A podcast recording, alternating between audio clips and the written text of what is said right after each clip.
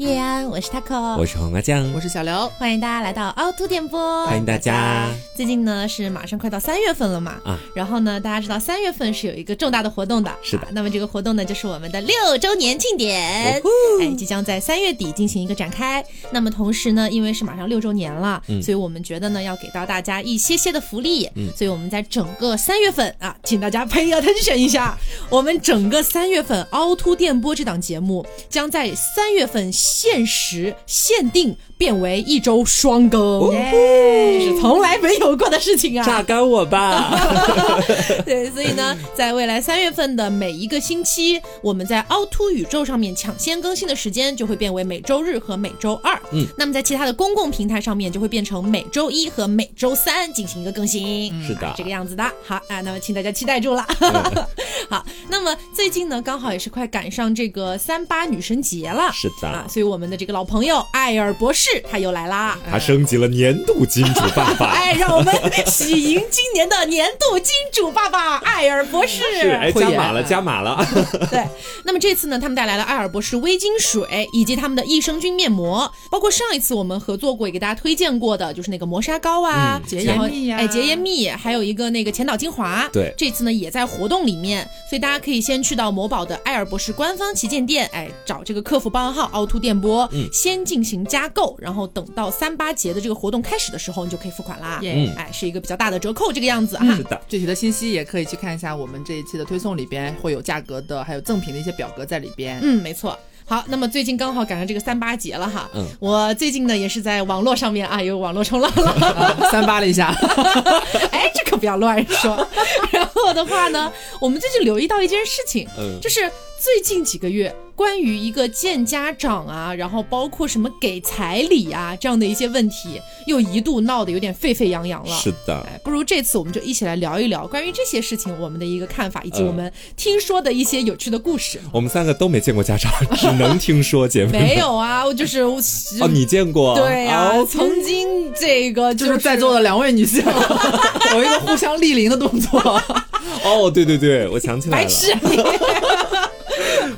然后的话呢，我们今天也是收集了一些听众的投稿，以及结合了我们周边朋友的一些故事，嗯，来跟大家一起分享一下。那我们说啊，就先从浅的开始聊，好吧？好。我们说恋爱进展到一定的这个阶段之后啊，咱们不是就是要去小小的浅见一下家长了吗？对，是的。哎，就是大家就奔着订婚结婚去了。嗯。那我这边呢，就先来给大家分享一个来自我们听众的投稿，这个真的很离谱，很搞笑，很社死。女生吗？女生。啊。她是这样子的。她说她当时那个男朋友啊是她的发小，所以呢，其实见家长这件事情就没有特别尴尬，从小就认识嘛，哈。结果有一天晚上吧，她就在她男朋友家留宿了啊，就是说，哎，有一个正经的留宿的动作。嗯，那她当天晚上呢，在他们家厕所里面洗澡，洗完澡出来之后呢，就有点嘚瑟，自己在厕所里面也不知道嘚瑟什么，在美呢，哎，在美呢，然后就有点拧巴，在那儿想啊，构思啊什么的，就开始在手上绕她的那个发箍，你知道吗？就是女孩子洗头发会戴的那种发箍。嗯，然后呢，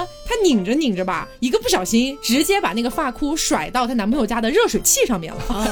然后。身手矫健女特务呀，这个是扔飞镖呢，搁这儿。然后她一个人在那个厕所里面嘛，当时她就在想咋办呢？我好像有点够不着，就是那个热水器有点高。嗯，她当时又想说太尴尬了，这种事儿叫她男朋友进来，还想说自己解决一下。于是，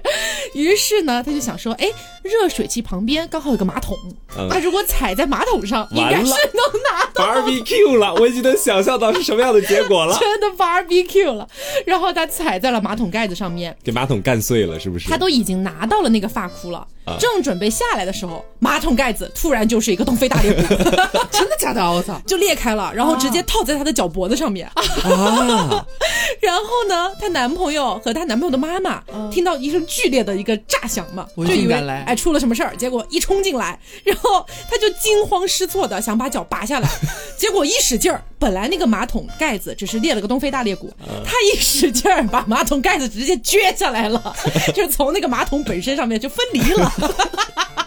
直接把马桶盖盖下来了是吧？对，分离了之后，那个马桶盖子还是卡在他的脚脖子上的，啊 然后就很尴尬，然后一时之间就整等于说是一个三脸懵逼啊。啊但是呢，所幸就是说，呃，好歹是发小嘛，然后爸妈也是都见过的，他妈妈也没有很生气，就是比较懵。然后结果呢，就是这个女孩子大晚上穿着睡衣满街跑去给他们家找新的马桶盖子。给他们家找新的马桶盖子，然后最后终于是买到了一个马桶盖子，然后给他们家还回去了。就是哎呦，什么呀？离谱，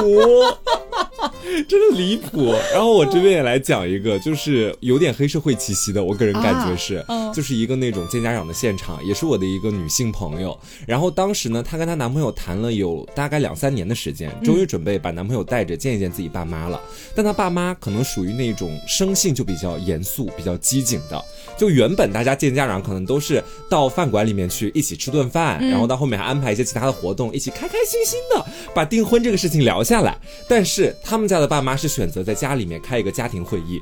在那个四四方方的会议桌那边，然后把她男朋友还有她还有 PPT 吗？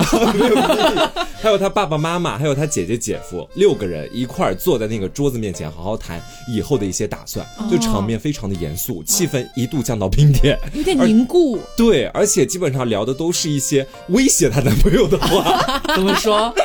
就是我总结了在那一场会议当中，她爸妈说过的最恐怖的几句话，三个重点来跟大家说一下哈。爸妈对她男朋友说的第一句话是：“如果你让我女儿不好过，我们一家都不会让你好过。” OK 这是第一句，我觉得那个威慑力一般般。第二句是我觉得最吓人的，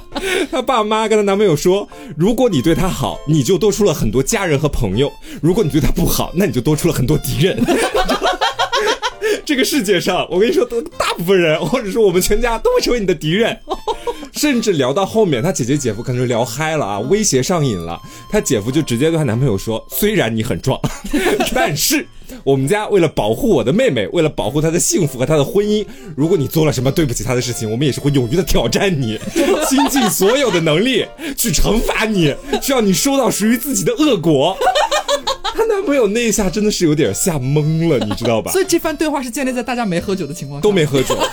就我以为是在吃饭喝多了，没有，就是在会议桌旁边跟他聊的这个事情。哦，主要是因为什么原因呢？是我那个朋友，他也跟我说，说他家里面以前一直都觉得她能嫁一个更好的人家，嗯，然后这个男生可能在家庭条件方面会稍微差一点点，然后呢，正是因为他家庭条件比较差，所以那一次会议基本上等于没怎么聊彩礼的事情，也就是说彩礼这个事儿可能是随男方家看着给，大概就这意思，哦。所以他家里才会放出那么多的狠话，就说我们可以不要钱，但你一定要给他幸福，如果你不给他幸福，我们就都是你的敌人，就这种感觉。其实我觉得这样也不是不好的事情哎，哦就是因为真的有很多女生不是结了婚之后就会很怕被家暴啊，或者是是男方在外面养小三啊之类的。威胁一下，对，如果娘家人比较有威慑力的话，我感觉就是男方做这种事情的可能性可能会有一点点下降，这样不好惹。对对对，然后我这边有问到我的一个朋友，她是当初一个女生哈，她当初第一次带她男朋友回她家的时候，发生过一件很好笑的事情。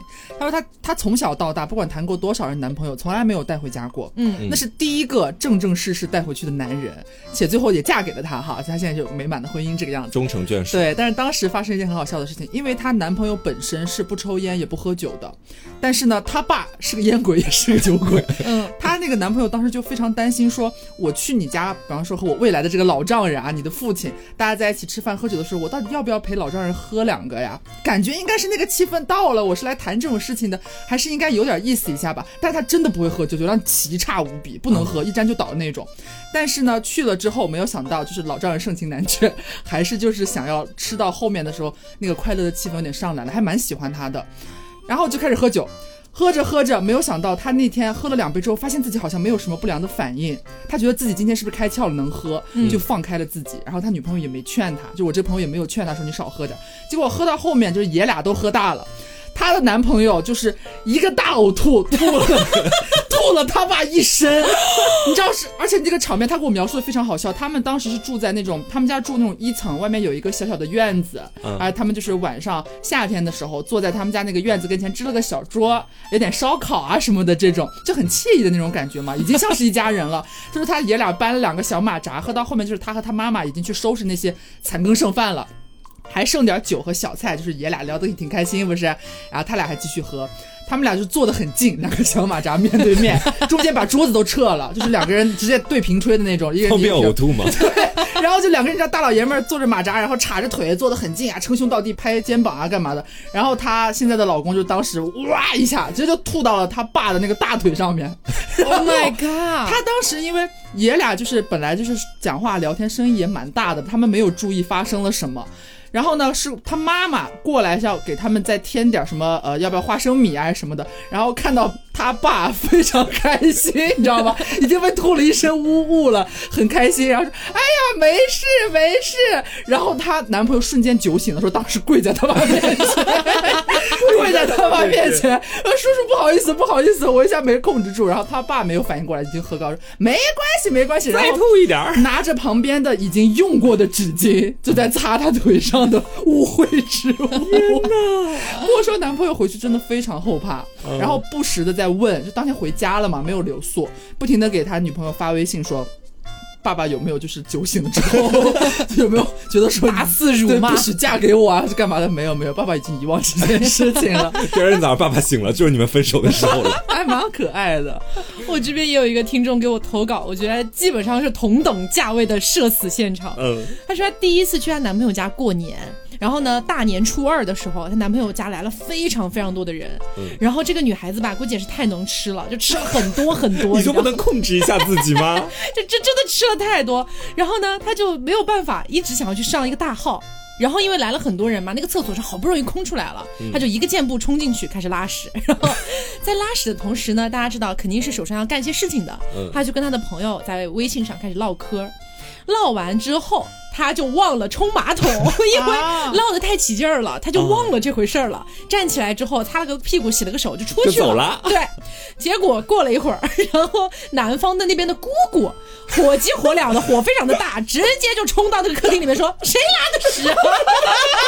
谁拉完屎不冲啊？这么大一坨，是我是我，好尴尬。然后他一开始还不敢承认，因为这太尴尬了，他不知道该怎么办。然后他姑姑因为太生气了，就开始逐个盘问，是不是你是屎王？然后当时客厅里面非常非常多人，嗯最后没办法，他还是承认了，就完全就是被公开出现。怎么办？第一次去人家家哎我，都很难想象他是怎么承认的。是他姑姑在那边大肆辱骂，然后他悄悄的举起自己的左手，是我，怎么至于这样吧？就是可能以后她再去她男朋友家，不敢拉会问他这次冲了吗？什么之类的。啊！哎，但是我有一个就是类似尴尬的，类似尴尬的，是我另外一个朋友，就是我身边结婚的人比较多了，其实，然后他们有跟我分享一个他们身边的朋友、嗯。听到的故事，跟我讲说，说他呢第一次也是一个女孩子，第一次去男方家正式的见面，说人家男方的爸爸妈妈是一个就是特别开明的一对夫妻，然后很有意思，然后这个女孩子一开始还觉得自己比较哎呀有点忐忑，有点放不开，但是在饭桌上面他们家做的饭又特别好吃，非常合她的口味，然后就聊得很开心，就聊嗨了。结果在不知道聊到一个什么非常好笑的事情的时候，她大笑，大笑时候呢，她就放了一个大臭屁。真的在他自己一边笑，然后没有控制住，对，就是嘴上在笑，然后下面就放了一个非常响的一个大响屁，噗的一声，噗的一声，然后当时就是四个人，没有什么七大姑八大姨，就是人家男生爸妈两个人坐在他对面，然后就愣住了，愣住之后他也愣住了，他男朋友就没有反应过来，你知道吗？事后就是这个女生就非常尴尬，说你应该当时说这是你放的呀，你赶紧接呀。然后男朋友忘了，男朋友也觉得就是你这屁来太突然了，你知男道吗朋友说？谁放的屁啊？真的，太臭了但。是他爸妈很可爱，然后就是一笑了之，根本就没有在就是追问说你是不是放屁了呀，是爸妈干嘛的。说谁家放鞭炮了？刚刚 但是他当时说他当时真的很尴尬。本来好不容易放松下来，聊得很开心，但是那个屁一出去之后，他接下来那顿饭都是食不知味，觉得自己完蛋了。都是屁味儿的。我觉得这种家长比较宽容的还是不错的。我们有个听众也是差不多的事情，这个听众是一个男孩子，然后呢，他第一次去他女朋友的家里面，他女朋友爸妈煮了汤圆儿，但这个男的非常不爱吃汤圆儿，就是基本上是只要吃了就可能有点不舒服的那种。嗯但当时不好意思说，你知道吧？他觉得人家好不容易都煮了，所以他就强行让自己吃了两颗下去，然后吃到第二颗的时候，他实在是吞不下去了，然后他把整个汤圆嚼得烂烂的，整个喷射状 在桌上。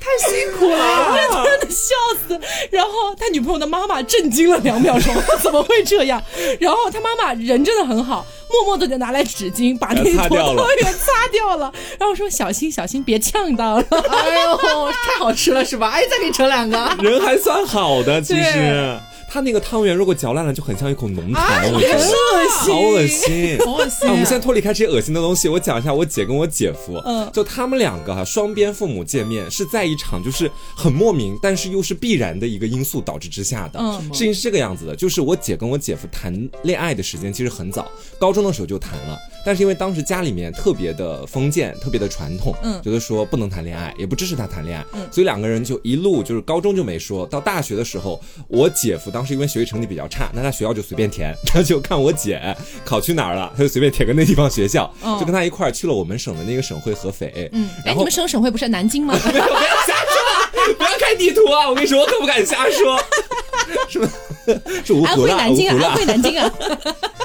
然后到后面就发生了一件事情，就是他们两个每一次都要一起结伴去合肥上学嘛。嗯。加上那个时候他们其实高铁也不太发达，所以每次基本上都是两个人一起坐大巴车去合肥。嗯。那这会聚会有一个问题，就是双边都要派自己的父母送自己家的小孩送他们上大巴车，然后他们俩又始终要坐在一块儿，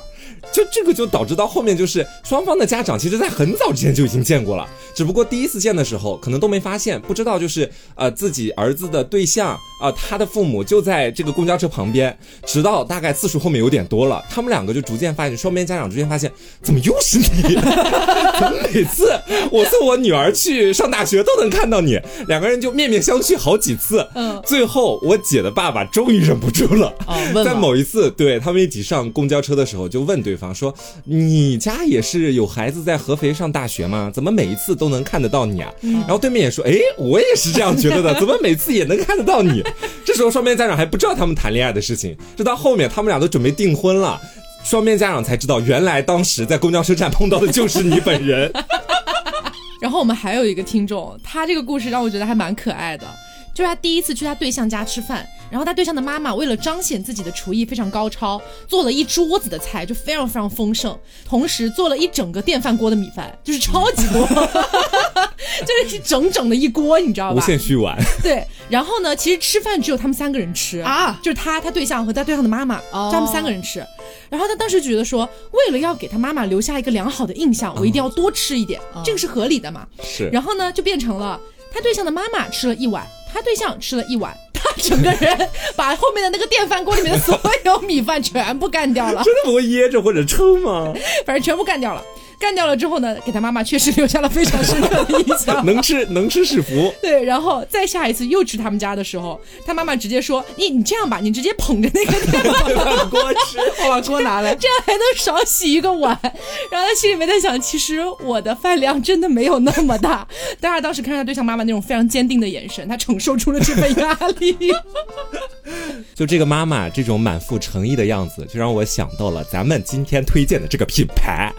爱尔博士。自动切换成山东口音，背后的大厂福瑞达，他也是这样满满的诚意，给你做的每一款产品里面都加入了他们百分百的努力和心血，就怕你皮肤不够吃，你知道吧？对，我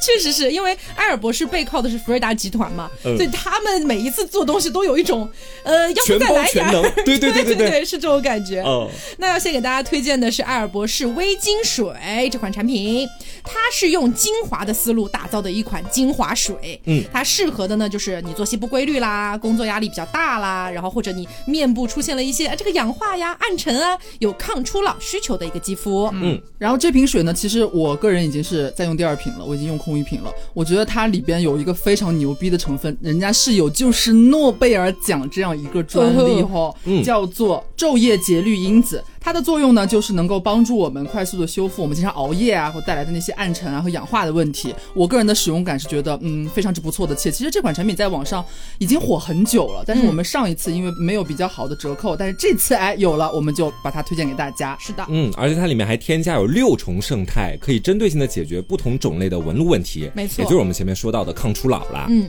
还有就是我们前面不是讲了吗？山东福瑞达啊，这个非常的豪横，他们还特别添加了独家研发的褐藻发酵精粹，以及福瑞达专利硅烷化玻尿酸加基肽。这两个东西的作用，就是一个负责温和抗氧，一个负责长效保湿。对它其实说白了，它还有一个那个微囊技术，这是我最一开始时候用的时候还闹了个乌龙，还跟黄瓜分享过，因为它不是个水嘛，它那个喷头我一打开，像是那种喷雾的那种喷头，就是会滋啊啊，你感觉会不会是那种雾蒙蒙的那种水？我就很放心，我第一次用，我对着自己的脸喷，然后它像水枪，你知道吗？像高压水枪，滋了我一嘴，然后我还去当时问 P R，P R 说它其实里边是因为它那成分里边是微囊技术，你看它是水，它其实里边就是有一种。包裹起来的那种精华微囊，需要通过它专门的那个泵头那个挤压才会破掉，喷出来，压碎了。对对，是这种感觉。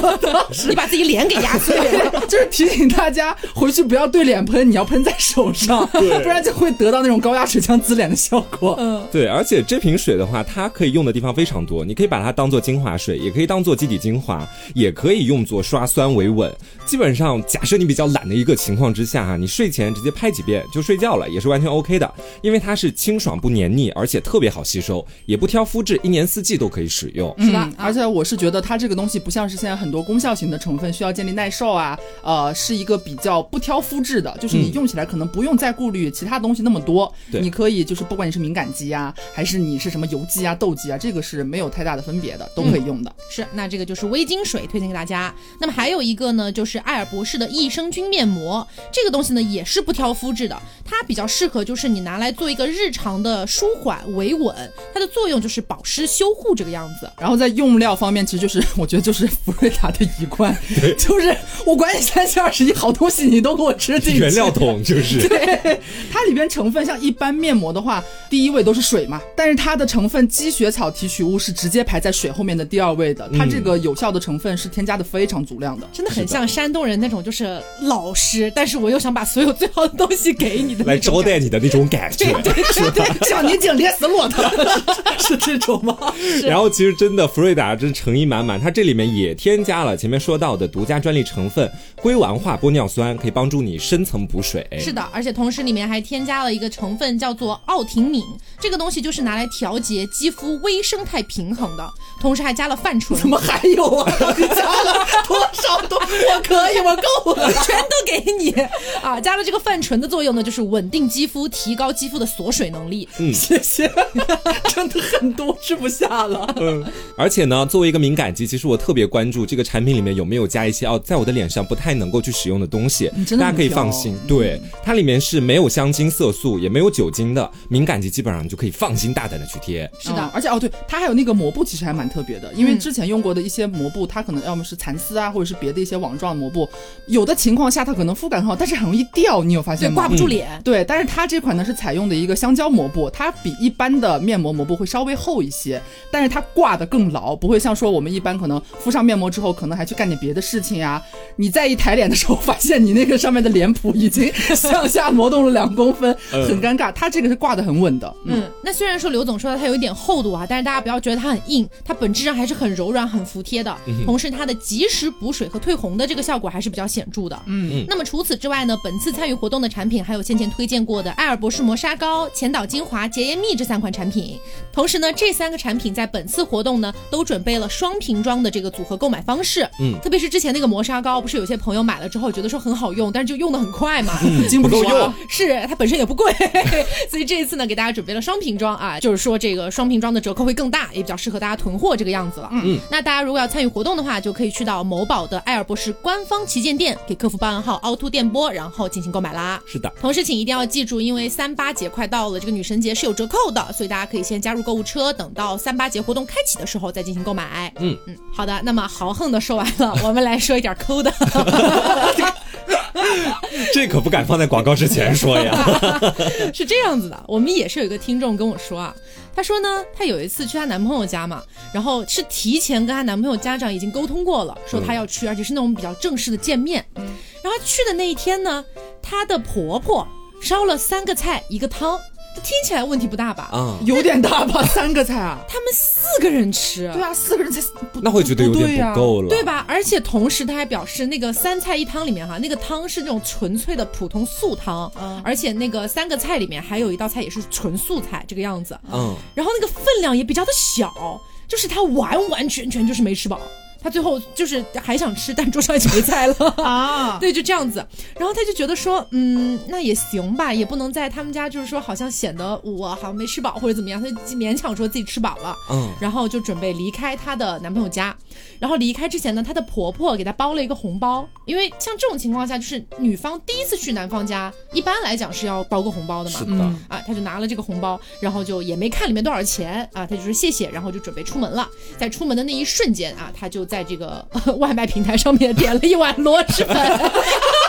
饿着了。好好放纵一下。对，等他回到家，打开红包一看，发现里面只有五百块钱。哦，你们觉得这个五百块钱是不是略微的有那么一丝丝少啊？是有一点。哎，不管怎么样，我先不说饭菜的问题，五百块的红包的话，我其实蛮少见的。哎，对，因为我当时就有问他，我说，呃，按照这个三菜一汤的这个 这个这个事情，加上这个五百块，是不是男方家的条件可能不是特别好？嗯是不是已经很努力在招待你了？就这个样子。女方说屁，这个女生说他们家很有钱，就是买车买房什么的，很多都是全款直接买掉的。虽然说在三四线城市，但是收入其实是不差的。嗯。啊，然后就用这样的方式来对待他，让他觉得有点不舒服。哎，我说实话，五百块钱是个什么概念哈？我今天还问了一下我妈，嗯在我妈结婚那一年，大概都是几十年前的事情了。你想，我都二十多岁了，嗯在那个年代，我妈去我爸家里面拜访，第一次见家长，我奶奶是给了她五百块钱。也就是说，在几十年前对几十年前，当时家长就会给女方五百块。那现在女方到对方家里面去，也只给五百块钱，这是不是有点夸张了？因为当时这个女生表示的是，你要么就不给也没什么，嗯 你给你别只给五百，觉得太奇怪了。因为就是我后来又问她，我说那按照你们当地的习俗，一般来说给多少才比较合理？她说基本上都是一千往上走的，就是嗯给一千也行，就算是合理的哦，我听过的。也是这个数额，大概。是，对，因为当时我还蛮震惊的，我会打电话问我妈妈嘛，然后我说一般像这种情况，我们那边一般给多少？我妈说一般都是一千两千这个样子。都是这样的呀。哦我们家现我们家现在也是这个样子。我在想，会不会是那个女生，也就那个男方的家庭哈，他可能不太喜欢那个没看上，对，我也是这种感觉，故意去为难她一下，恶心她一下。因为我后来还有在仔细询问她，她后来跟我讲说，她的那个婆婆不是她男朋友的亲生妈妈，是后妈，哦。啊啊，是在家里掌权管钱的那种，所以可能就觉得说，嗯，这个钱没有必要给一个外人这种感觉。对，我觉得家庭条件再不好、再穷的一个家庭，你四菜一汤你都是能供得起的吧？啊你随便点个外卖拿个卤味也算一道菜啊。你就给他三菜一汤，这明显就是不把人放在眼里啊因。为我们之前不是讲过吗？就是点菜这种事情，一般来说就是人数少的话是 n 加一道菜。就比如说我们有三个人吃，那就点四道菜。就大家一起聚餐的情况下，你自己在家吃外卖随便你了。对，但是像比如说人多了，比如说七八个人，可能是 n 加二啊什么之类的。对。嗯，那你像这个四个人吃三道菜，我就真的觉得有点少。其实本身是在这种场合，就会让你觉得好像你们家根本就不重视我这次到访，对随随便便连来个客人，应该或许也不是这样子招待的吧？因为当时我真的有问他，我说是不是菜量非常大，就是那种大盆东北菜 也行？他说不是，分量真的很小。哎，你还别说，其实通过这个事情也算是一个怎么说好的事情。你在还没有嫁入对方家庭的时候，就知道你的亲家可能会是一个怎么样的状态了。嗯就你可以猜想，以后假设你真的嫁进去了，那个叫你的婆婆家，对 婆婆，婆婆，你的婆婆可能对你也不会特别好。嗯，因为我这边还有一个就是更夸张的，我也是今天录节目之前我才收到的这个我来自远房姐妹的投稿，嗯，很多年没联系了，但是她看到我发朋友圈，非常生气的过来跟我分享，她那段事情是已经黄了的，已经已经是前任了。多年前呢，她有一次和当时很稳定的男朋友，以为说要步入婚姻殿堂了，然后他们当时就挑了一个时间，她去他们家拜访，就女生去男生家里边，结果呢，她妈妈男生的妈妈说是自己不太会做菜。然后所以去了之后呢，也没有七大姑八大姨来哦，就是这个女生，然后她男朋友，男朋友的爸妈也是四个人。她的妈妈和爸爸迎接她中午吃饭，在家里边，她居然还留了当时的照片给我哦。嗯，呃，也是三个菜，但是看起来都像是那种，我真的说难点，有点像剩菜的样子啊就是颜色很不好，都是感觉烂乎乎一坨，你看就是你乍一看你看不懂这道菜是什么炒什么的那种感觉。嗯，然后但是盘子呢也是正常大小，但是三个盘子都垒得像小山一样高，就是比较粗糙，很粗糙。然后四个人，然后这样三个盘子，然后呢中午吃饭不是大米，吃的是饼，就是 是他们那边的习习俗吗不是不是不是不是的不是的，他专门跟我说了，就是他妈妈的解释就是说，阿姨不太会做饭啊，嗯没没什么好招待你的，哎呀，不要那个嫌弃。煮个饭都不会啦。但是他表面上也是说，我妈哎，但是我妈确实是不会煮饭。但是不太一样的地方是，可能这个时候也会有那些不太会做饭的家长嘛，家庭。嗯但是可能如果这种情况下，你儿子出去吃嘛对啊，可能就带出去，我们下个馆子就好了嘛，嗯也想稍微隆重一点，比较重视人家这次到访。但是他当时那个前男友的妈妈就是糊弄了三三盘子不知道是什么玩意儿和起来的东西，然后四个人大中午的在他家的方桌上面就开始就饼子吃，然后饼子蘸汤，就是有点奇怪。啊，我理解这种感觉，就是我之前的节目上跟大家透露过，就是我妈妈非常不会做饭这件事情。我妈妈做饭呢，她是可以炒两道菜，这一堆菜和那一堆菜，哎，就是这个样子的。就我之前跟大家讲过，我妈来杭州过年的时候，我给她切好了所有的菜，告诉她这一堆炒什么，那一堆炒什么，那一堆又炒什么，结果她全部炒成一堆啊，大概是这样的人。乱炖，对我妈就什么东西都乱炖，所以我妈自己是有一个自己的一个呃自我认知的。嗯就如果说我真的要带男朋友回去见她的话，他一定会在外面吃饭的。嗯，他不会说真的炒这一堆菜和那一堆菜。我觉得那边那个婆婆可能就是还不太有这种心理认知，她可能在心里面表面上说是说，哎，我今天我不太会炒菜，可能心里想的是老娘炒的可好吃了，你快点吃吧你。或者说他们家经济条件不太好吗？没有没有，真的就是很正常的小康水平的家庭。但是他就是大跌眼镜，然后最好笑的是什么呢？他当时可能也就是抱着一个比较谦卑的心态，可能确实阿姨不太会做饭，这也是可能他的厨艺就这样了，嗯咱们就是海涵一下。但是他犯了一个比较不好的错误，就是他当晚还留宿在人家家里边了。嗯，留宿在人家家里边，隔天不是要起来嘛，吃早饭。他就是那个前男友的妈妈，早上给他煮了一包方便面，加火腿肠了吗？没有，就早上给他煮了一包方便面，加个再加个荷包蛋。对，这都算盛情招待了。然后走的时候，他就是说隔天就本来就是呃时间比较赶，他隔天有一个会议要回到上班的地方去，所以隔天中午就要走，所以早上吃了个早饭，吃了一包方便面。走的时候呢，阿姨给他包了个红包，他当下也是出于礼貌没有拆开，也是感谢。然后出门之后，他打开了红包，里边只有一百块，真的只有一百块。我我天，我说我是一百块，我说这发生在，这个故事是发生在什么地方？呃呃，这个是发生在四年前的一个中部地区的省会城市，这个省会城市一般都是一二线、一二三线，哎呀，我没有在看不起谁啊反。正其实这个无非就是说会不会跟他的地方的一些特色啊，或者是那边的习俗有关系，但其实不是的。本身人家家境其实也是很正常的小康家庭，并没有到穷苦啊，或者是比较拮据啊，不是这个样子的。但是就给他包了一百块钱，他当时出去之后就是有点无语，回去给姐妹发消息说这是什么意思，让我一了百了吗？给我一百块，一了百了。他昨今天跟我说还在说是让我一了百了吗？然后后来回去，她就和男朋友讲了这件事情，然后觉得说可能你妈妈是不是嗯没看上我呀？是有哪里觉得不满意吗？我觉得极有可能是这样。然后但是她男朋友反正也说是没有什么别的问题啊、可没有什么意思，你不要误会我妈或者怎么怎么样的。但是后面呢，也是以分手告终，最后没有继续下去。然后这个女孩子回家也肯定跟自己的爸妈讲了这件事情嘛，毕竟正式去男朋友家去拜访这件事情是有一定含义包含在里边的。对啊，嗯在此之前，她男朋友去过她家了。这会有个一个更强烈的对比，她男朋友去她家的时候，她妈真的是好吃好喝招待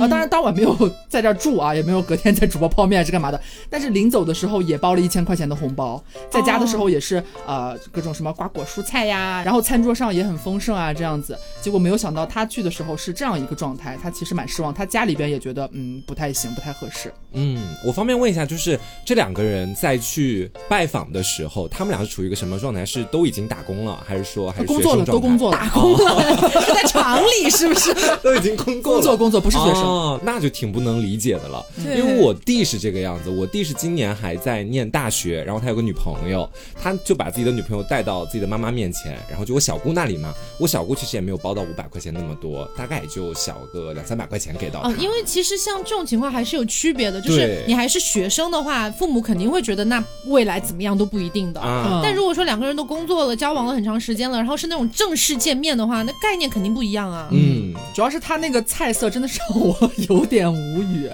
我觉得肯定就是那个婆婆不太喜欢这个儿媳妇儿。因为就是我印象里面，像我高中的时候哦，嗯。我高中的时候谈过一个男朋友，然后呢是当时见过他妈妈的，然后当时第一次见他妈妈，他妈妈没有给我包红包什么的，因为就是不需要，这高中哎，嗯。然后但是是我跟那个男的分手半年了之后，我过生日，然后他妈妈给我打电话让我下楼，然后给我包了两千多的红包，哦，就是这样子他都愿意包两千多，他那边只给一百，会这样啊？而且我这边还有一个还有一个姐妹，多年前的基友，也是跟我激情来搞，也是变前任了，也是多年前的一个事情。她第一次去男生家里边正式见家长，是基于一个什么情况下？你们想都想不到。是吗？她第一次去见男朋友的家长，是建立在她男朋友当时爸爸去世了，她去参加葬礼，然后顺便第一次见妈妈。哦我当时我觉得怎么会在这不太合适吧？对，我觉得怎么会在这样一个环境或者这样一个情况下去做这这样一个事情？嗯。我首先觉得这个场景就挺不合理的，但是他跟我说，可是没办法，当时他跟我哭哎，我说 他哎，这就很像那种网上说的什么，可是他叫我宝贝。就是反正他当时就是心软了嘛，觉得男朋友当时可能是一个嗯。比较心碎，很需要人安慰和照顾帮忙的一个状态，他就答应了，他就借着这个机会，他当时就答应了，心软，然后还专门请了假，然后陪她男朋友回去参加她男朋友爸爸的葬礼。嗯。然后在这期间呢，她就在安慰那个她当时前男友的妈妈嘛。去了之后说，她男朋友的妈妈还哭着，就是一直拉着她的手说：“哎呀，这个时候来真的非常感谢你呀、啊，嗯就是这是我们真需要什么精神支柱和帮助的时候，谢谢你愿意在这种情况下来。”她那时候还觉得好像也没有那么奇怪了，显得啊，我这么一听哦，好像确实也是，但是怎么变前任了呢？然后问题就来了。因为一般可能家里边办这种白事的话，不是一天就结束的嘛，嗯。他是从一开始就跟了去的，去了之后可能办了有几天的时间，她就一直也是住在她男朋友家里边的，专门给她腾了一间房间这个样子。结果呢，一开始以为就是正常的帮帮忙啊，安慰一下哎孤独的这对苦命的母子，嗯然后后来结束回家之后，没有想到她男朋友跟她说她妈妈讲她坏话啊然后我就问嘛，说怎么了？不是当时去了之后，不是说阿姨还拉着你的手，非常我有感动猜吗？到，其实然后问题就出在她那几天住在她家，你知道吗？嗯说她走了之后，她男朋友的妈妈跟她男朋友说，说这个小女孩怎么这么懒呀，眼里一点都没活，在这儿住了这么多天都不帮忙，说她不帮忙。哦我说她让你帮什么忙？她说她在男朋友家就是住的那几天，因为可能平时到后两天可能没有那么忙了嘛，嗯可能就正常的在家里边吃饭啊，她也会主动问说：“阿姨，我帮你洗碗吧。”然后她妈妈就会说：“啊，不用不用，怎么样？”她可能也就推举这么两三次之后也就没有洗。但是正常的可能帮忙收拾一下碗呀，但是不沾水嘛，他可能就是没洗碗。嗯但正常的一些什么帮忙收拾一下餐盘啊什么，他也做了的。但是没有想到回来之后，她前男友的妈居然跟她前男友吐槽说，这个小女孩怎么这么懒，来家这么多天都不知道帮忙。给出了这样的评价。对，然后我当时我听完我就觉得，哎呀，挺无语的。可能确实在这种情况下去正式的见对方的家长是一个不是很明智的选择。嗯而且可能她妈妈本质上那段时间精神也处于一个比较容易波动的状态，嗯很容易把一些事情放大，这种感觉。是，其实你刚说到在葬礼的时候去见对方家里面的所有亲戚，我姐姐和我姐夫其实不能完全算是这个里面，但是呢。只能说沾了一点吧，因为我他们的情况会有点不一样。就我姐姐的爸爸，也就是我的大伯，他其实到呃人生的后半段就得那个小脑萎缩，然后基本上每天都要靠轮椅去推着行走，嗯那是一个慢性病，很折磨人的那种。嗯然后那段时间，我姐夫就经常到我姐姐家里面来啊，今天可能见见小姑，明天可能见见我们这些小辈，嗯然后主要的目的就是去帮他照顾他的爸爸。直到后面，我大伯因为一个意外，然后就去世了。嗯，也就是在去世的那一次，也是我姐的男朋友过来帮忙。那一次算是他把家里面所有的亲戚基本上都见齐了，你知道吧？因为一般葬礼的时候，家里面的亲戚都会来的啊，很齐全。很多的，对，所以如果你严格意义的去说，我姐夫第一次见我们全家的所有亲戚也是在葬礼，嗯但是他有一个前提是在前面，他经常隔三差五的过来帮忙，哦但跟我其实不太们基本上、一样啊对都打了个照面，都熟悉了，这样的话我觉得还是 OK 的。但他不是，他真的是纯纯粹粹的第一次次见男方这边的家长，嗯，是去参加人家爸爸的葬礼，是不太合适的，还被人家妈妈说这个小姑娘怎么这么懒？嗯，哎，嗯那就这么来说的话，应该也没给见面礼吧？没有没有 应该不可没有，什么都没有。太忙了，葬礼嘛，毕竟是，肯定是考虑不上这一点。是，然后我接下来再讲一个反面教材哈，这个反面教材的问题不是出在婆婆，或者说婆婆的对对面叫什么来着，我都忘记了，是吗就是？丈母娘，啊，对，婆婆或者丈母娘那边，你是这辈子没有丈母娘了是吗？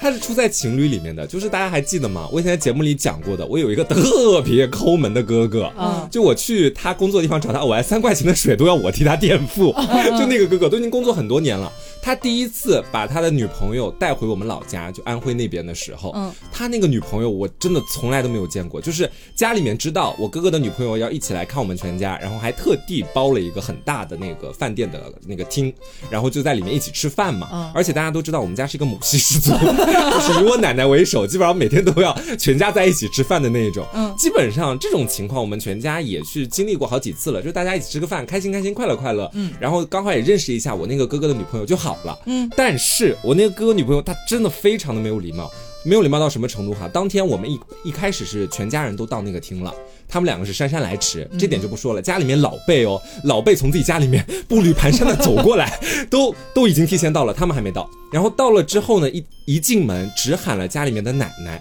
就说奶奶好，然后自己自顾自的坐到了位置上面去，其他的亲戚一个人都没有喊。然后都是其他亲戚主动去找他搭话，一个一个跟登门给他送礼一样的那种感觉，说：“哎呀，你就是那个谁谁的女朋友吧？啊，你好，你好，你好我。是他谁谁谁？”对他这时候就是你哥哥是娶了一个英国公主，我不知道，我也觉得他娶了个白雪公主还是什么公主，他就一边玩手机一边说啊你好你好，也不叫人。我觉得可能是他不知道该叫那个人什么，因为家里面确实有点多，这点可以。你哥哥也没有引导他吗？没有，那你哥哥也有问问题啊没！有问题。我哥哥在旁边跟其他的家里面的那些小辈在一起聊天。哎呀，对，然后吃饭的时候一块儿坐着，那个女生也完全不知道敬酒这回事儿，也就是从头到尾就在那边埋着头，也不知道在干什么啊。这会儿吃一筷子，那会儿又是喝口汤啊。总而言之，就是基本上跟我们周边的人全程零交流。然后，因为他们两个是有了小孩之后才一起回来跟我们一起吃饭的，嗯。啊，对他们俩是先在广州那边结了婚，然后有了小孩，他才把女朋友带回来的，算是、啊，对。这样的吗？有些地方是这样的。哦，就是因为可能确实离得太远了，嗯，然后家里面的小孩，我姐不也有个小孩嘛，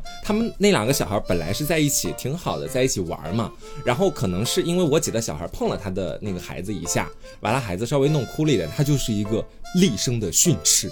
就是我姐的小孩，哦，但是也没有大声的去说，哎，你怎么这样子没有这样去骂？就说，哎，就把自己的孩子拉过来，说，哎，不要跟他玩了，不要跟他玩了，然后把他拉过来这边。我姐在后面就在看着，你知道吧？咱们就是一个后面这些事情全部都复盘到一起，算是惹不起了，惹不起这位公主。后面她基本上每一次回家，家里面人也不会去主动找她打招呼。她到我奶奶家一起来吃饭，大家也就跟半陌生人一样，除非她主动过来找我们说话，要不然我们也是不会主动找她的。哦我觉得这就是一个非常失败的见家长经历。而且我觉得这个就是很关键的一个点，就是她自己可能性格有点问题，但是还有一个很关键的，就是你哥哥真的没有起到任何作用。两个人都不懂事儿，对，这就让我想到，就是我有一个舅妈也是类似的情况，嗯就是我那个舅舅吧，也有点不懂事儿。然后呢，第一次见我外公外婆的时候，就按理来说小辈儿都应该带点见面礼吧，嗯他啥也没有，两手空空的去了，这也没什么。然后我外公为了见他，还特地的买了好多橘子啊什么的，你知道吗？尴尬？对，然后特地买了一些橘子，然后就是拿了一颗，然后放在他那个面前，说：“哎，快吃橘子。”哦，我那个舅妈真的离谱，我那个舅妈说：“你买的什么烂橘子？我不喜欢吃。真的，我 什么？真的真的，他可能话没有这么难听，但大概是那个意思，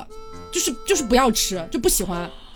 太离谱了，就是这种事情。哎，那我那个嫂子还算好真的后面发生过好多这种事情，因为是这样子的，就是我那个舅妈当时已经怀孕了，他们是未婚先孕，嗯然后我舅舅就誓死要跟这个女人结婚，哦然后我外公外婆誓死就是不让他们结婚，就有一点尴尬的那种情况，所以他可能就是因为这个有点在怼我外公的感觉，哦，怄气呢，双方。，对，在怄气。对你说到没送礼，我家那个嫂子也是过来，什么礼物都没带，我就搞不懂了，真的不能这样。送礼不是一个基本礼仪吗我？觉得我们现在可以盘一下哈，就是比如说，我们先讲我们去拜访对方的父母的时候，嗯该做一些什么准备，嗯然后一会儿再来聊一聊我们带自己的对象来见自己家长的时候应该做点什么准备。嗯，就是我觉得我们去拜访对方家长的时候哈，就不管说这个婆婆、这个 这个公公，或者说丈母娘什么的。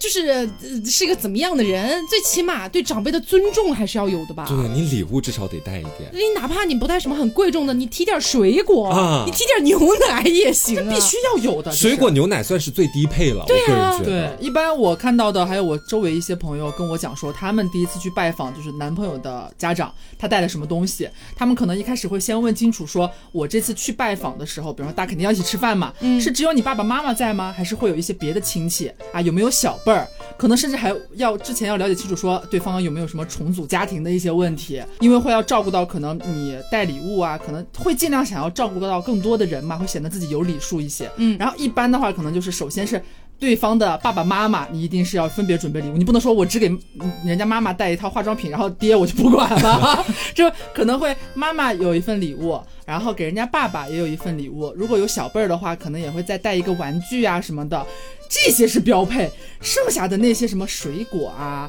什么牛奶啊、酒啊、这些什么茶呀，这些才是好像是垫底的，你知道吗？嗯这是要副配上带的。是，然后其他人就是每一个点到人的这些礼品是要专门用心去挑选的，嗯，是要显得自己嗯比较尽礼数这个样子。对，而且我身边的朋友跟我说，他当时去见对方的父母，带的就是一套护肤品给他的妈妈，嗯然后他了解到他爸还蛮爱喝酒的，就给他带了一个蛮贵的那种酒，嗯算是爸爸妈妈都照顾到了。对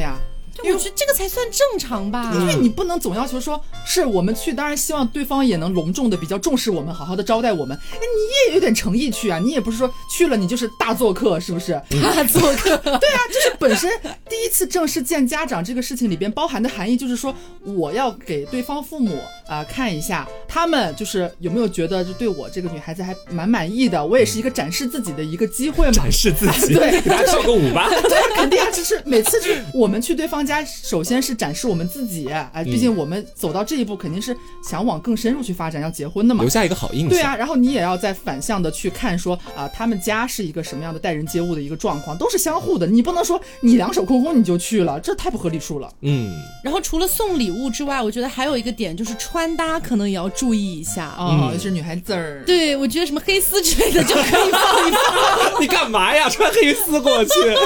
你见的是公公和婆婆，公公看我的黑丝性感吗？太近断了 啊！不行不行不行不行，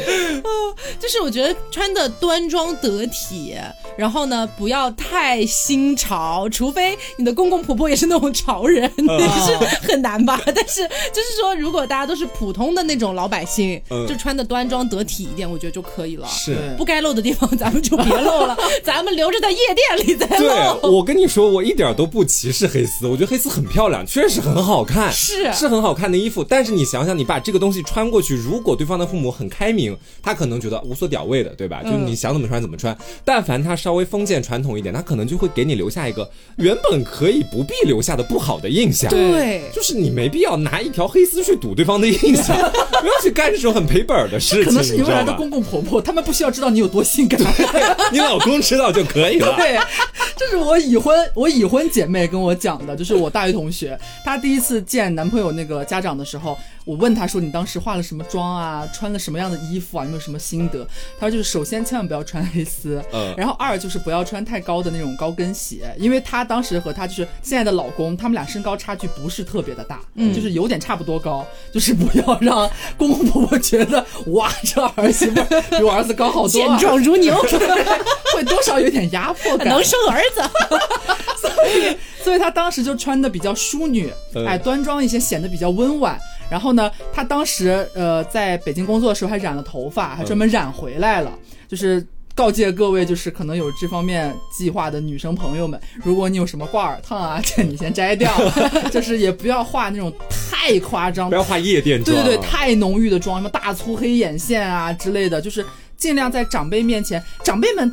我们不说封不封建吧，就是老一辈对方的父母还是希望，呃，这个未来的儿媳妇儿看起来是一个非常端庄得体的一个，对，就是这四个字，端庄得得体体。对，你要做一个温婉的女孩儿。咱去了不是说比今天谁是一个潮流女王，你知道吗？那只有你公公，你到底想要干嘛？公公和婆婆，对，就是不太合适，就是我觉得，就是像黄瓜酱哈，像之前那个，就是我们过完年回来那一期，他有跟他的妈妈去据理力力争，嗯就是说你为什么不可以接接受不一样的审美，多元化的审美，可以，你可以跟自己的爸妈 去追求这个东西。你不要找别人的爸妈据理力争啊！毕竟不是你的爸妈，你不要在这种时候去挑战审美，行不行？真的会很可怕。对我这边其实有一个故事，就是前面那一个把男朋友带去见自己家里面人，然后自己家里面人恐吓男朋友的那一位，啊他第一次见对方的父母，我也搞不懂啊，他这故事其实挺离奇的。第一次见对方的父母，就男朋友那边的父母，在超市里约着一起去逛超市，当第一次见面。我首先就不懂这个事情了，其次我以为他们逛超市，我说那你就好好扮演一个都市丽人的角色，嗯啊，不求你穿什么那种特别大的红裙子，化一个烟熏妆，咱们就是端庄得体，嗯跟他一起逛超市就 OK。然后他说嗯嗯，他说我当时确实是就是没有去穿那种特别艳丽的衣服，我穿了一套运动服，他说这样显瘦。然后我当时我觉得说，你们觉得穿运动服合适吗？我觉得有点怪怪的。就是我觉得会分场合吧。如果是说超市这种看起来像是无意撞到，或者是不是我们提前讲，他们是约着一起去，嗯啊，不是无意撞到，她选择穿运动服，因为她觉得显瘦。可是婆婆真的有那么关注 你到底有多瘦这件事情吗？就是我觉得也不是不行，嗯，只是可以不用这么选择。可以再端庄一点。但是可能有些人错重点，对因为我有一个就是呃大学同学是到现在也是一个蛮丰满的女孩子，稍微有点胖胖这样子。嗯她有跟我讲说，她当时第一次见家长的时候，在之前会有点心理焦虑，她会觉得说，呃，会不会觉得我很胖？呃，因为他从小到大就没有瘦过，其实他一直是这样一个身材，他就稍微有点自卑，会觉得说对方家长会不会觉得我身材会反而成为一个否定我的一个点，所以他一开始也纠结说我要不要穿一身黑，因为黑色显瘦。你干嘛去参加葬礼吗？对，然后后来她吓人后来她男朋友就现在的老公，当时男朋友劝她说，呃，我们就温婉一点，就是显得就是恬静一点，还只给她选了那个白色的套装，嗯但她当时就是。完全没有办法接受这件事情，他觉得就是我已经有点胖了，我穿白色会显得更像一个发面馒头，他觉得不好，但最后没有拗过，然后他也问了自己的爸妈，爸妈也给他建议说，其实你穿浅色的，看起来温柔温婉一点，嗯，家长没有那么在意说女孩子怎么那么那么胖，你也没有说胖到两百多斤还是怎么样的，不用这么过分的在意这个点，所以她最后还是穿那种杏色的、杏白色的那种小套装，嗯然后背了一个简单款式就的包包很好。啊，见家长很合适。对，然后反而没有想到说去了之后，去的当下见第一面，那个男方的妈妈就直接夸她说啊，这个女孩子，哎呦，看起来就是乖乖的呀，这穿这一身真好看，哎，怎么怎么样，还反而夸奖她了。其实我觉得大家没有必要在可能要见未来的公公婆婆这个点上去关注自己怎么样才能更美，怎么样才能更瘦。我觉得这个点稍微有点偏。嗯对对对，我想到我们有个听众也是跟我讲了一个她跟她老公的故事，嗯说她老公第一次去她家之前，然后呢，因为太焦虑了，然后着急上火，鼻子上起了一颗大痘，然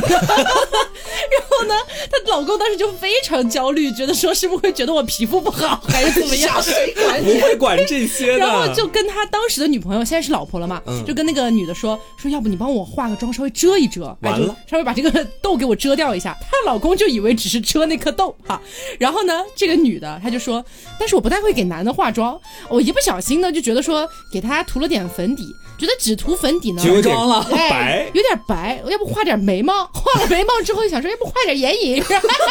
最后变成关公。最后就给她画了一套，说实话就有点像有点女相的妆。嗯然后她老公也不太懂，他就去了。天哪！然 后 去了女方家之后，他那个女生的妈妈都愣了，女生的妈妈就悄悄的跟她女儿说：“你不会是这个同期吧 你这个男朋友长得啊挺秀气的，完了啦。刚从戏台子上下来，很尴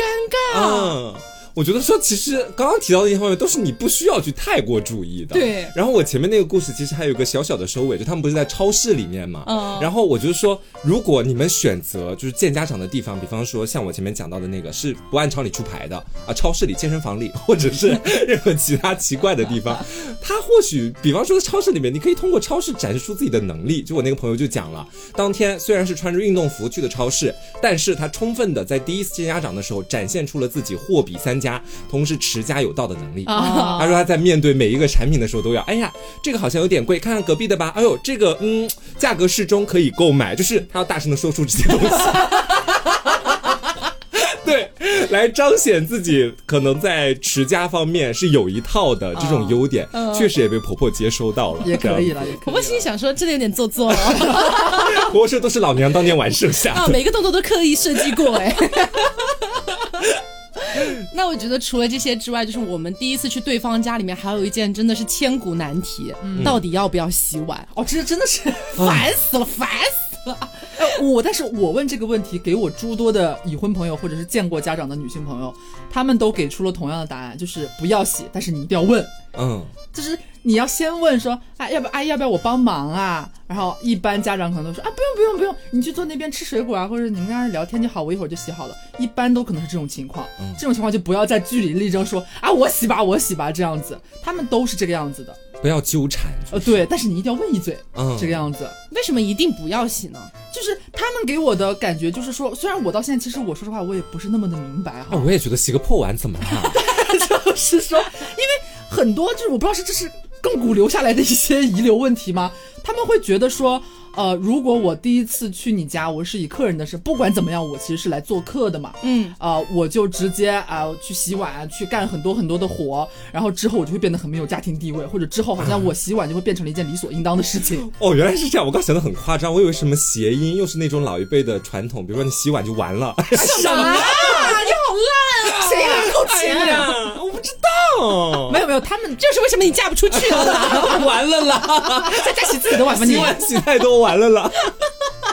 但是我个人其实还好哎，如果说让我去幻想的话，我觉得如果一起洗个碗也没什么，但是让我自己洗碗，我确实不行，我会觉得有点怪怪的。哦，但是我会有有有一点担心一个点哈，就是比如说，如果是要洗碗的话，那应该是跟婆婆一起洗。然后像我这种社牛的话，可能还好一点，我可以跟家长聊聊天啊什么的。嗯但是假设有一些人他可能比较社恐，而且同时心理压力有点大，有点焦虑，然后可能手也拿不稳，一个不小心把盘子碎了，那就更尴尬了。对啊，嗯啊，但是你说到这个，我有一个另外的朋友跟我讲说，他当时第一次去见家长的时候，就是采用了他那一套方法，但是没有想到说好就洗了直。接让他洗。要洗了，然后但是呢，当时她婆婆没有说直接说让你洗，因为他是推辞了两番。他先问他，就是当时说未来婆婆阿姨，我帮你洗碗吧。啊，阿姨说啊不用不用，怎么怎么样怎么样，你去你去干嘛干嘛吧。然后他又去进了一步说没关系，我帮你洗吧。然后阿姨就接受了，但是反而叫来了她的儿子。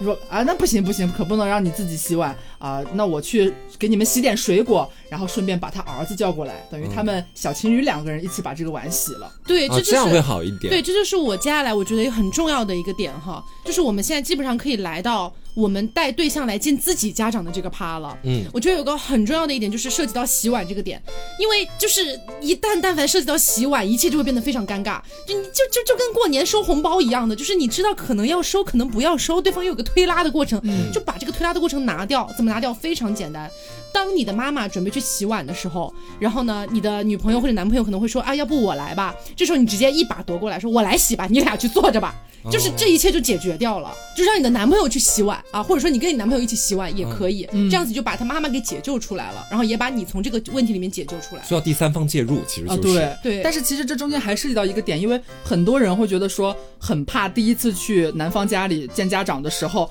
然后只剩下自己单独和对方的父母相处了，嗯会很尴尬。所以如果是刚刚这种情况的话，我宁愿说男朋友留下和我一起洗碗，也不要把我一个人留在客厅和他爸爸妈妈，我会有点尴尬，觉得、嗯也蛮难的。其实，然后还有一个点，其实我觉得也蛮重要的，就前面基本上讲的都是带家长去见的话，可能最多就四个人，你、你男朋友还有爸爸和妈妈嘛。嗯，但是有一些情况会是什么样？比方说我们家啊母，系氏族，对，家族非常庞大，我觉得肯定不止我一个人是这个样子的。嗯，可能其他人的情况不会像我们家每次吃饭都乌拉拉十几个人，但也有可能是家里面六七个、七八个这种感觉，我觉得应该是会有的。那你就要提前跟你的对象去打听清楚，或者是你要提前告诉你的对象说，今天吃饭你可能会碰到谁谁谁，对对对你要哦怎么叫。对对对一定要提前讲好。对，一定要提前告诉他怎么叫，不然他到时候叫乱了、叫错了，都是一件很尴尬的事情。其实这个最简单的方法就是你跟你对象说好，我到时候叫他叫什么，你就跟着我叫就行了。哎这样也可以，对然后自己叫。错了。哎，这是我，哎，他是谁 这是陌生客人呐，今天来了，哎好久不见呢。然后还有一个点，我想到说是，这是我爸妈他们年轻的时候，是我爸第一次回家里边见我妈妈，就见我姥姥姥爷的时候发生的事情，嗯就涉及到说我妈，就是我们女孩子第一次带啊、确立的男朋友要回家见家长的时候发生的事情，就是男生的这个穿衣打扮。和着装面容的问题。嗯，很好笑，因为我爸是一个身高一米八六，当时在当时的时候体重不到一百三十斤的男人，很瘦很瘦，然后当时还留两撇小胡子。哦，那个时候呢，我姥爷都没有留胡子，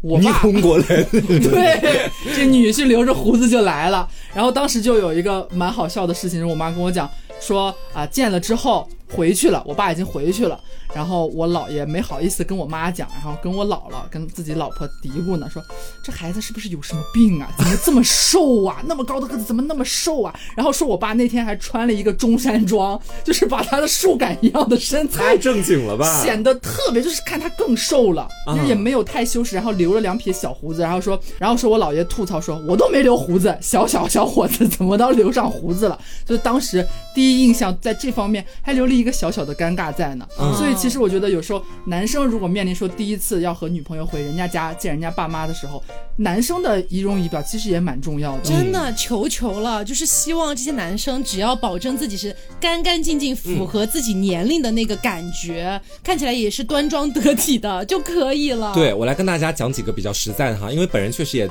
钻研男性造型，也没有那么久，开玩笑。好，Maxi 老师，对，Maxi 老师 来跟大家讲个最简单的几点。假设你是一个在生活里面平常可能真的不太会打扮自己的普通直男，嗯啊，咱们就是说在见家长的时候，请跟着我检查一下自己身上的这几点。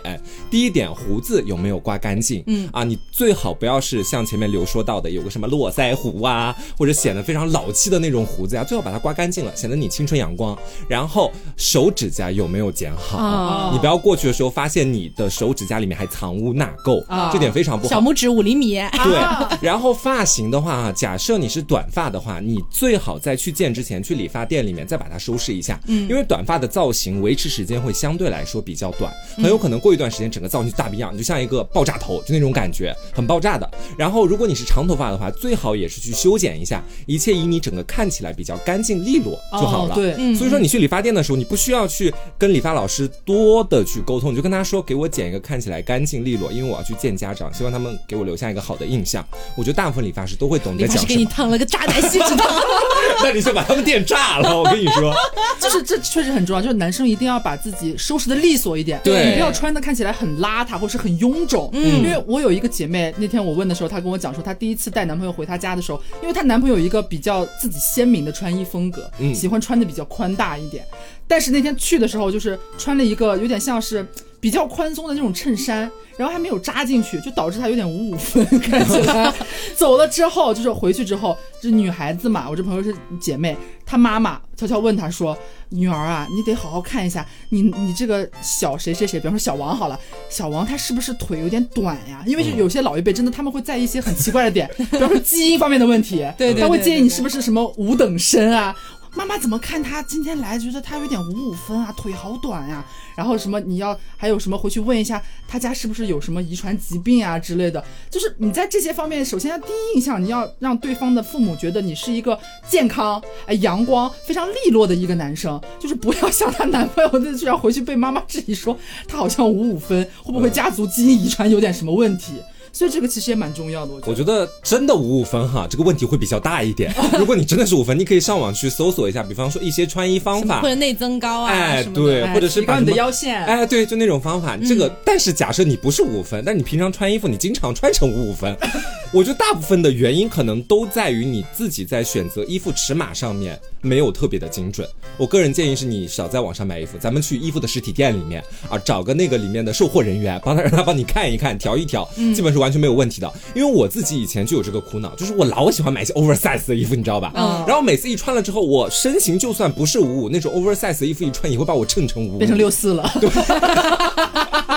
就非常的夸张。所以说我个人建议是，这些东西你最好要不然去衣服店里面去挑一些新的衣服，要不然自己在家里面多照照镜子就可以解决。嗯嗯，我觉得解决这些问题之外，哈，还有一个点就是我们带对象来见自己父母之前，也要做好的一件事情，除了叫人认人之外，其实大部分的交谈的时间都是在跟自己的父母进行交谈的嘛。哦嗯啊，所以说我觉得提前还是要跟自己的对象先沟通一下，比如说我妈妈可能会对什么什么东西比较感兴趣，美妆，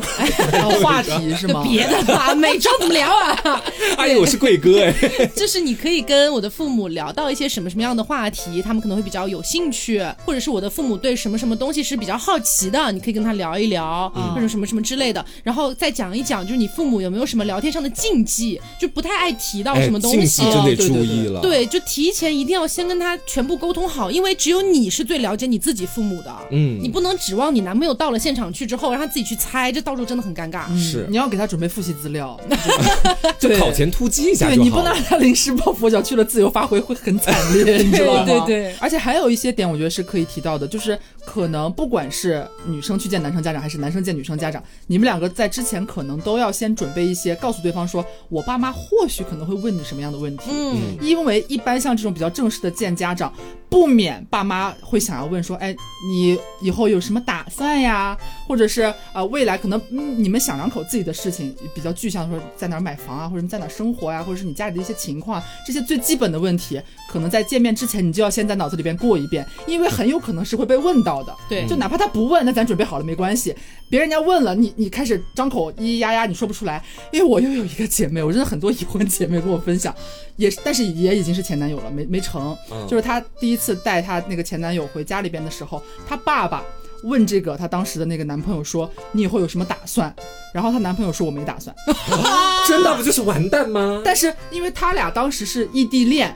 说他俩当时是异地恋，然后最后决定说要见面的时候，男生专门过来他这边。然后其实说男生事后解释说他当时的意思是想表达说，呃，以后我这个姐妹在哪，他就意思是跟过来。嗯。然后没有想到他爸问他说：“你以后有什么打算？”他就说：“哦，我没什么打算。”就是他可能当时也太紧张了，不管出于什么样的原因吧，这明显就是一个没有提前做好预习的一个情况。是，你一定要这种问题是我觉得很大概率会被问到的。你们小两口未来的一些小小的规划，包括你个人一些家长可能会对你好奇的地方，你自己要先准备好一些答案的。关于话题方面，再给大家支个小招，也是一个简单小招哈，这是我们平常可能在节目里面都会运用到的。假设突击问题啊超出了你在先前准备的范畴之内，你需要一定的思考时间，但是又不能让场面陷入大范围长时间的一个空。白，咱们可以先填点水画进去，比方说你有什么打算？哦，我觉得打算是一件还蛮重要的事情，就是关于我以后的打算。其实我是等到我有打算了之后，一定会有打算。你不能给他说废话，水话不等于废话。你看我前面那个，是你可以给自己拖点时间出来，你知道这个意思吧？这个东西就是我们在上学的时候学即兴评述里面会用到的，就是水话串词。就是我现在没想好，哎，这个打算的话呢，那肯定是有的。嗯，那具体的一些东西呢，可能比较复杂，我现在慢慢来讲嘛。是。那首先的话，这个这一段时间全是拿来思考的。我刚刚的那一那一番跟他那一番都可以用，就希望十几秒时间给你空着，赶紧想这个时候。但是你不要永远不要去做那个你觉得是错误的答案，觉得它是错误的答案就不要把它说出来。嗯，我觉得大部分正常人、普通人应该都不可能会觉得说我没什么打算是这道题的答案吧。可能只会觉得说这个答案会有点不合适，但我脑子里只有这句话，那我只能给他说出来。对，就是因为就像黄瓜讲的，有一些尴尬时刻就是发生在问到了你准备范围之外的问题。像这种情况下，你一定不要尴尬，你一定不要在那呃呃嗯啊对，而且这个时候你的另一半要学会救场，对，要学会救场时刻关注场上的一举一动。对，然后呢，还要有一些问题，比方说是他可能正在思考，你已经听出来他哎完了，这题好像超纲了，他好像没准备，你可以稍微提点他一下，哎，你当时不是。说什么什么什么，然后他可能会想起来，或者是帮他稍微转一下别的话题，然后再接回来。首先是不要让父母觉得说他在逃避这个问题，或者是他压根没想。你可以帮他给他一下答案，让他有更多的延展的时间。对，就是说另一半虽然说是人家来你家，他是确实是需要经受一些考验，要经过你父母的一些检验，但是你。不是说完全站在你爸妈那边了，你也要帮帮他，你知道吗？你也托个腮在那看着，看戏呢，你 干啥大眼瞪小眼的，想不想结婚了？你就是最近去见家长的，比方说男方要去对方的家庭里面啊，我觉得到后面哈，就你去到对方家庭之后，你大概率不太可能和对方的妈妈谈天扯地扯很久。如果你是男生的话，你可能会和对方的爸爸谈天扯地扯很久，其实是这个样子的。嗯，然后我觉得最近就有个考点，就是这个俄罗斯跟乌克兰，赶紧去温习一下，绝对会是你们要聊到的话题。时事政治闲扯的时候，对我觉得十之有八九会考。到这个点，咱们这两天好好补习一下。哎，你怎么看待这个北约和乌克兰的关系 啊？啊啊！这个，我没什么想法。哦对，然后我还有一个不一样的，就是因为我有一位姐妹，她是远嫁了，就嫁到外省去，嗯然后她有注意到一个点，她跟我说，她回想起来还蛮窝心的，因为她嫁到的那个地方的方言体系，她是完全一个字都听不懂的。哦，对对对，然后她去了之后，她说她男朋友提前有跟她的爸妈讲说，等她来了的话，咱们就讲普通话。嗯但是在饭桌上，她说当时确实可能那个氛围聊得还不错，可能。熟悉了那个感觉之后，父母还是没有办法控制自己，偶尔说着说着可能就蹦出两句方言来了。但是他的爸妈会马上的反应过来说，重说一遍，用普通话再给他讲一遍，不然他一直听方言的话，他也会觉得自己好像我好像是一个真的是一个外人，我完全听不懂你们在说什么，会很尴尬的。对对对所以有一些讲方言就是不是同一个地方的朋友，如果要见家长的话，可能这个方面也要注意一下。嗯，提前跟父母说一下。对，除了这个方面，还有一个啊，就是比如说你们要一起吃饭，然后像是比如说我曾经的一任前男友，然后我是意外见过他家长的，就还蛮意外的，不是那种正经见面，嗯但是是在饭桌上。然后呢，他妈妈知道我是重庆人，然后就特地点了一道比较辣的菜，就是其实也没有很辣，但是就是对于他们，他们家是完全不吃辣的，嗯但是就是因为觉得我也要来吃，所以就专门点了一道这样的菜。啊然后我觉得这样也是可以的，对的对的对，就是呃，提前可以跟你的父母沟通一下，就是对方是哪里人，他可能听不懂我们讲话，到时候尽量讲普通话，然后以及就是他可能喜欢吃什么菜，我们可以准备帮他一下。点对对对对这样子显得就是你你们家确实比较重视这样子嘛嗯，。就不管辣不辣，但是心意到了。对，我觉得还有一个点也是你们见家长的时候一定要提前约好的，就你们可以提前约好一些小眼神或者小手势。哦，对，就暗对暗号，就比如说，就是你的父母已经在盘问你的对象某一些点，他实在是没有办法答上来的时候，他假如说给你使了一个什么样的眼神，你一定要懂得怎么样去救场。在这个见家长的环节，你真的不要把自己完全摆在跟你爸妈是统一战线的，那就完了。你俩你俩别想结婚了，别结了。不能三对一，至少得二对二。对，所以有一些提前的一些小暗号、小手势还是很重要的。嗯，那本来这期节目我们还准备跟大家聊聊关于彩礼的问题，因为最近不是天价彩礼闹得比较大嘛。但是开头就说了，到最后都没聊。哎呀，但是这个就是说，今天的这个节目时长实在是有些超出了啊。我们下一次有机会再跟大家聊一聊关于对彩礼的一些看法，是的啊，以及我们周边朋友的一些彩礼经验啊，这个样子，有些地方真的很离谱。嗯 好，那么在节目的最后呢，我们也要再次感谢艾尔博士对我们节目的大力支持，是的还有我们的年度金主爸爸。是的。那么本期节目介绍到的艾尔博士微晶水和益生菌面膜，以及我们上次推荐过的三个产品，也就是洁颜蜜、磨砂膏和前脑精华，嗯大家都可以趁着三月八号女神节这个有折扣活动的一个大促时间，哎，可以去到我们的某宝的艾尔博士官方旗舰店，给客服报暗号凹凸电波，啊，去下单进行一个购买。嗯是的，然后具体的一些产品信息，包括价格、活动的时间，还有一些赠品的情况，都在我们的公众号“凹凸电波”里边给大家详细的摆出来了。大家有需要的话，也可以前去看一下。嗯，好，那么本期节目差不多就是到这里了，也不知道大家有没有就是见家长的一些经历。如果说有一些比较搞笑、奇葩，或者是你觉得真的很见不得人 的一些事情，都可以了哈独。乐乐不如众乐乐。哎，对对对，都可以发在评论区，我们一起笑一笑。嗯 那大家也不要忘记了，三月底就是我们的六周年庆了，所以整个三月份凹凸电波这档节目将会变成每周双更。是的哎，局限在三月份哈，四月份就没有双更了。嗯哎，所以且听且珍惜，好吧？那么本期节目就到这里，我是 taco，我是黄瓜酱我是，小刘，别着急，慢慢来，拜拜。拜拜。